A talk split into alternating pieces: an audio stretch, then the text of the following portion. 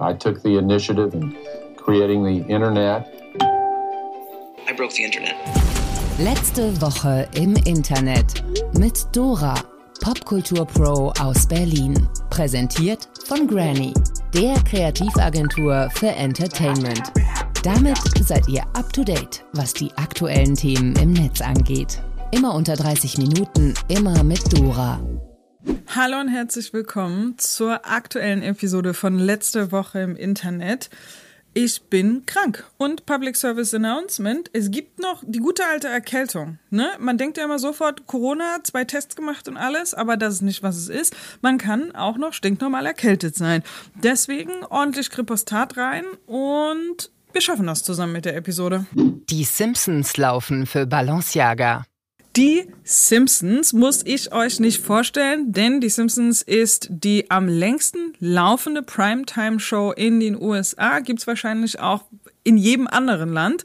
Ähm, mittlerweile ist die Serie in der 33. Staffel und die haben zusammen mit Balenciaga eine 10 Minuten gedroppt. Balenciaga, eine der Luxusmarken, die es in den letzten Jahren zu absoluter Mainstream-Popularität geschafft hat. Was passiert in dem 10 Minuten Piece?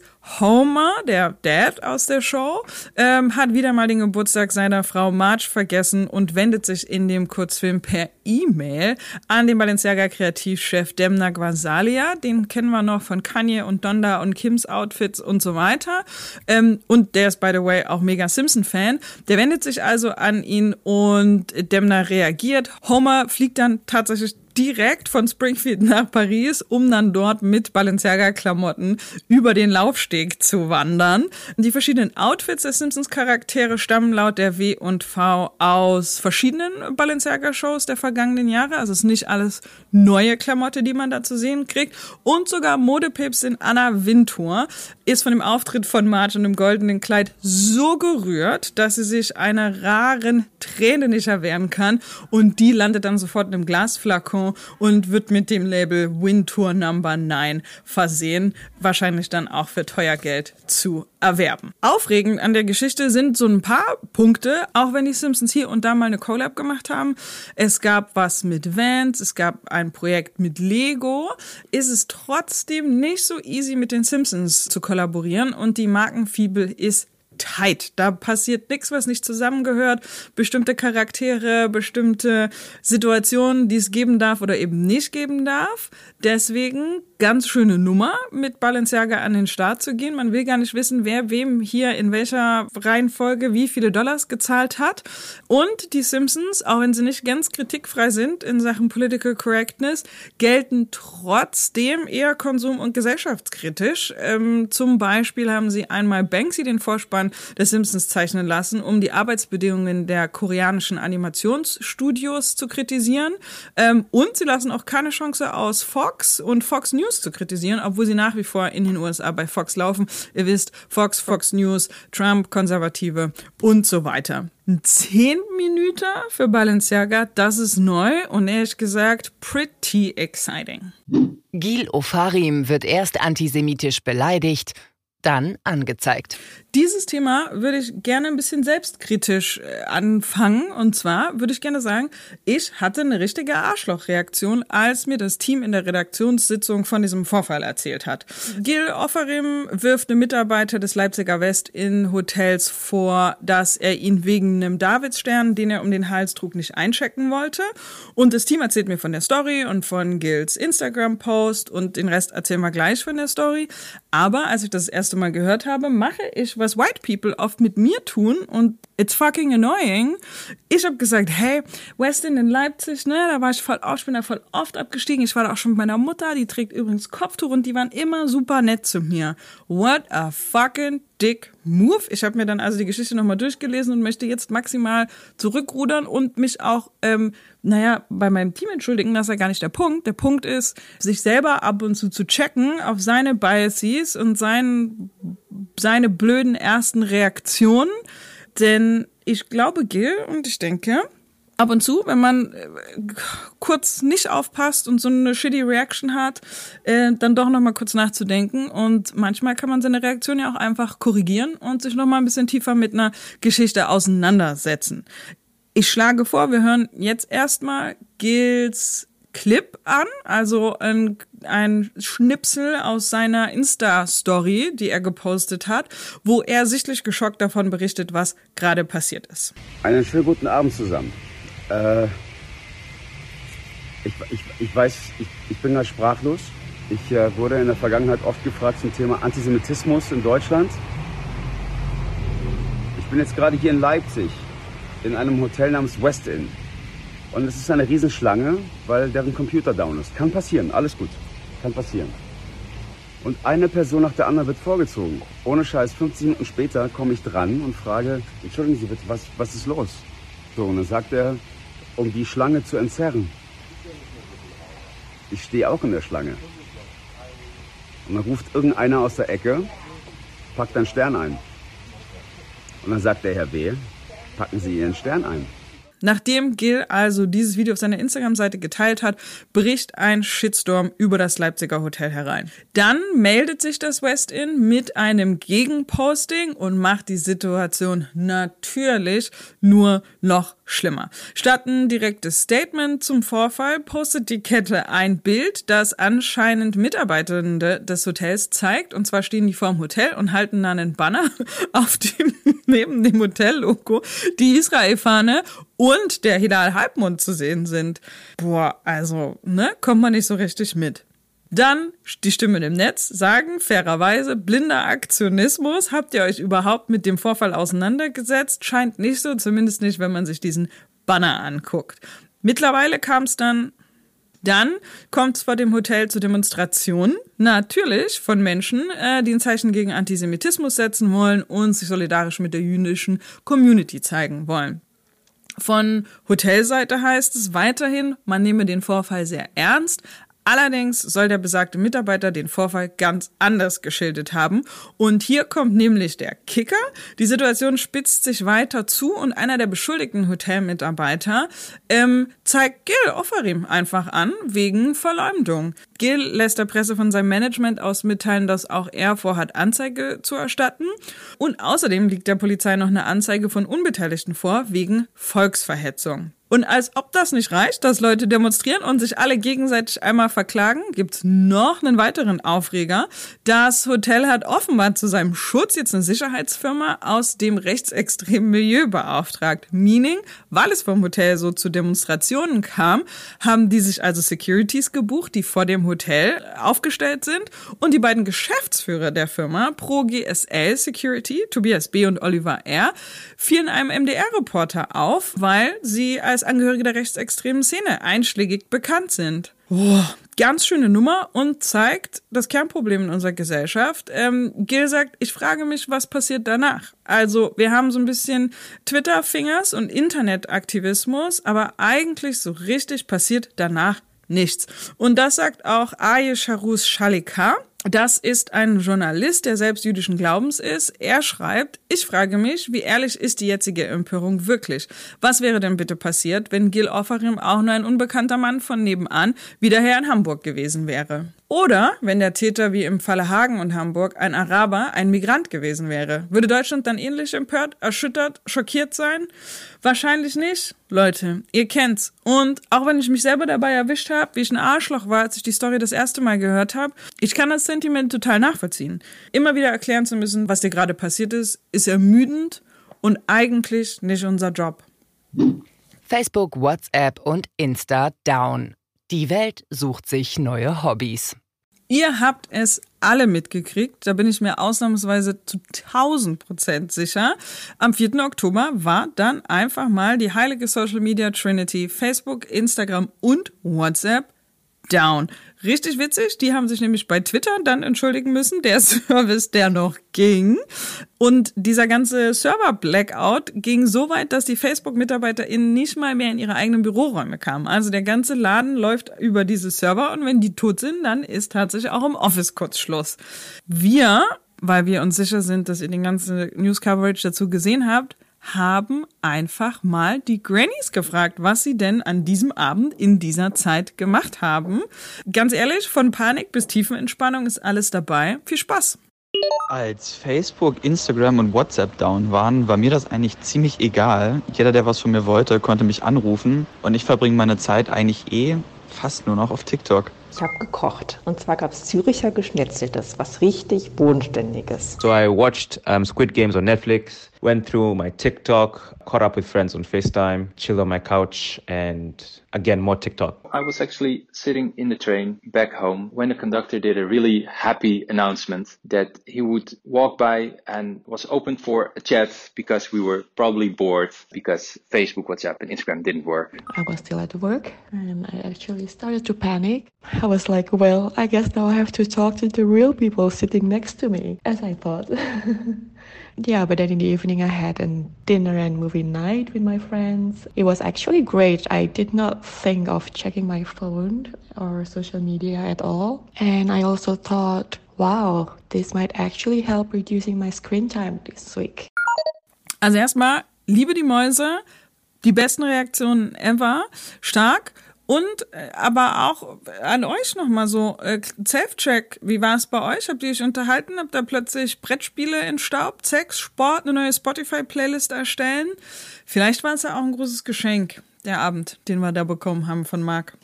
Neue YouTube-Metrik brennt alle Klickfarmen nieder. PSA für alle deutschen Rapper mit mehr Streams als Drake. Jetzt wird's eng. Diese neue Metrik, die YouTube da ausrollt, bezieht sich nämlich auf New Visitors Who Returned. Es geht um die Menschen, die den Content auf YouTube konsumiert haben, den richtig gut fanden und deswegen auch zurückgekommen sind. YouTube selbst sagt dazu, das Ganze ist ein Key Signal for Sustained Audience Growth. Das heißt, es geht wirklich darum, ob ihr mit eurem Kanal oder eben alle möglichen Content CreatorInnen die Sorte Content machen, die Leute dazu bringt, es mehrmals anzugucken, immer wieder zu kommen und so weiter. Das Ding ist tatsächlich die erste richtige Metrik, die ganz elegant Botfarm den Garaus machen könnte. Deswegen auch mein PSA an die ganzen Rapper. Wenn es jetzt darum geht, dass wiederkommende ZuschauerInnen der wichtigste Hebel sind, um Einfluss zu haben auf den Empfehlungsalgorithmus von YouTube, dann bedeutet das nämlich vor allem, dass es nicht mehr nur die Klicks und die Retention sind, also die relative Wiedergabedauer zur Gesamtlänge des Videos, die das ganze Video nach oben pusht im Algorithmus und mehr Leuten ausspielt, sondern dass der neue Trick, den sich dann die Botfarm ausdenken müssen, ja ist, sie brauchen eine Art Persona, die sich kohärent bei YouTube bewegt, um einen Titel anzuschieben. Wird wahrscheinlich einen Moment dauern, bis man das gebaut hat. Und wenn wir jetzt mal überlegen, was das bedeutet für die gesamte Industry, es gibt so viele Künstler auf Spotify, die in Deutschland alleine Klicks generieren, von denen internationale Artists nur träumen können. Und vieles davon, da brauchen wir nicht drüber reden, ist natürlich nicht ganz so sauber. Und wir warten eigentlich die ganze Zeit darauf, dass diese Bubble platzt, aber irgendwie profitieren ja alle davon. Ne? Die Musikindustrie leidet nicht so richtig, wenn der eine Künstler künstlich, no pun intended, groß wird, das Marktvolumen vergrößert wird, mehr Kohle gemacht wird und so weiter. Faktisch ist es dann doch Betrug. Aber die Nahrungskette an sich bleibt vollständig, alle verdienen im Markt die, die es richtig hart trifft, sind natürlich die, die eigentlich antreten für ein Battle, in dem es um Kreativität geht und das Schaffen von Kunst. Und das Schaffen von Kunst nicht fair belohnt wird oder man nicht in eine faire Competition eintritt, sondern eigentlich die Competition zwischen ein paar Programmierern in irgendeinem Keller stattfindet, wie dem auch sei.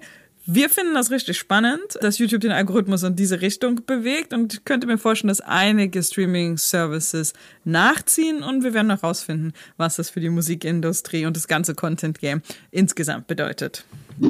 Twitch League. Einnahmen aller StreamerInnen veröffentlicht. Das Internet liebt einen guten Leak und der hier ist besonders juicy. Ähm, denn wenn wir von dem Twitch Leak sprechen, dann ist das nicht nur ein bisschen, sondern tatsächlich ganz Twitch roundabout. 125 Gigabyte an Source Code, interne Papiere und vor allen Dingen Auszahlungslisten an Streamer kursieren gerade in Foren.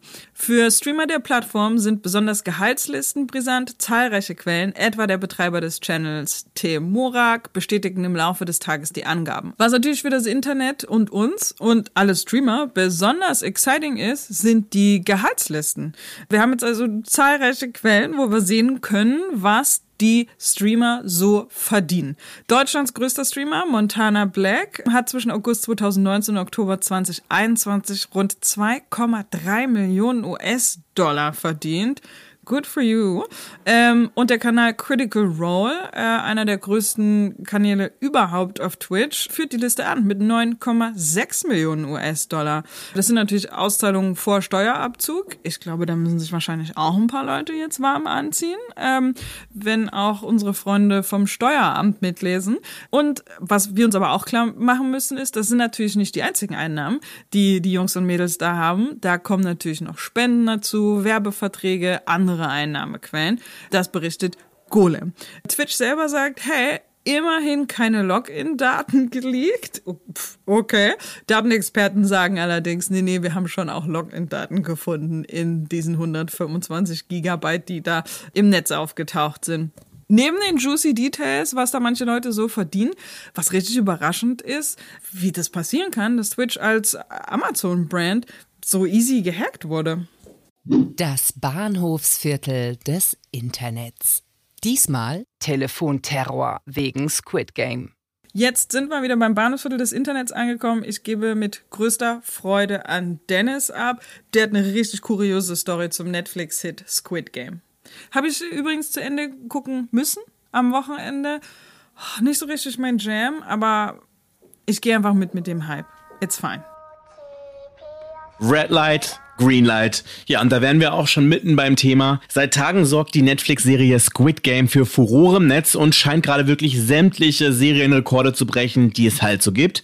Cool für Netflix und den Cast, nur extrem belastend für eine Frau aus Südkorea. In der Serie wird nämlich fleißig so eine Visitenkarte verteilt, auf der man eine Handynummer sieht. Über die kann man sich dann in der Serie für die Squid Games anmelden und da kann man dann viel Geld gewinnen, wenn man denn die Spiele überhaupt überlebt. Ne? Jedenfalls ist diese eingeblendete Nummer dummerweise im Real Life die Handynummer einer südkoreanischen Geschäftsfrau, die seit dem Release der Serie wirklich heftigen Telefonterror ausgesetzt ist.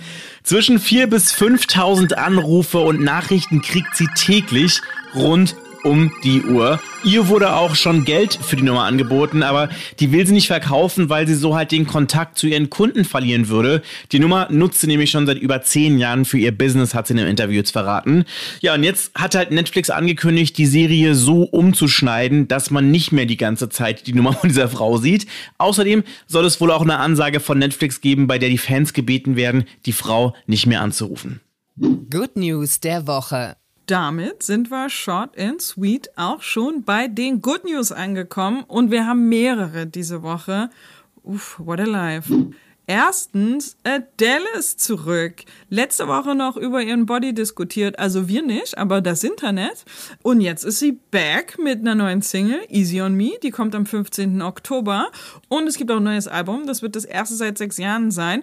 Das letzte hieß 25 und ihr dürft alle mal raten. Das neue heißt natürlich 30. Und was Adele auch noch casually hingelegt hat, ist, dass sie auf dem Cover der Vogue UK und US zu sehen war und sie ist tatsächlich die erste Person, die das jemals geschafft hat. Congrats, Adele! Die nächsten Good News sind so amazing. Ich liebe die wirklich sehr. Justin Bieber kommt mit seinem eigenen Gras.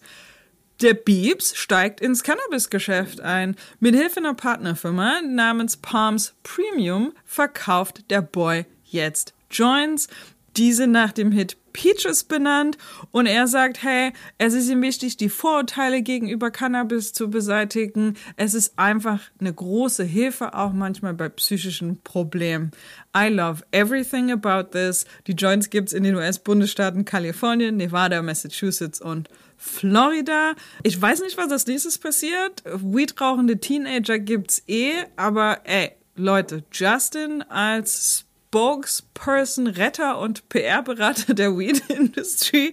I am living. Und wo ich gerade bei I am Living sind, irgendwo zwischen Good News und Account der Woche, der irgendwie auch Account der letzten Woche war. Vielleicht bleibt es der Account of a Lifetime.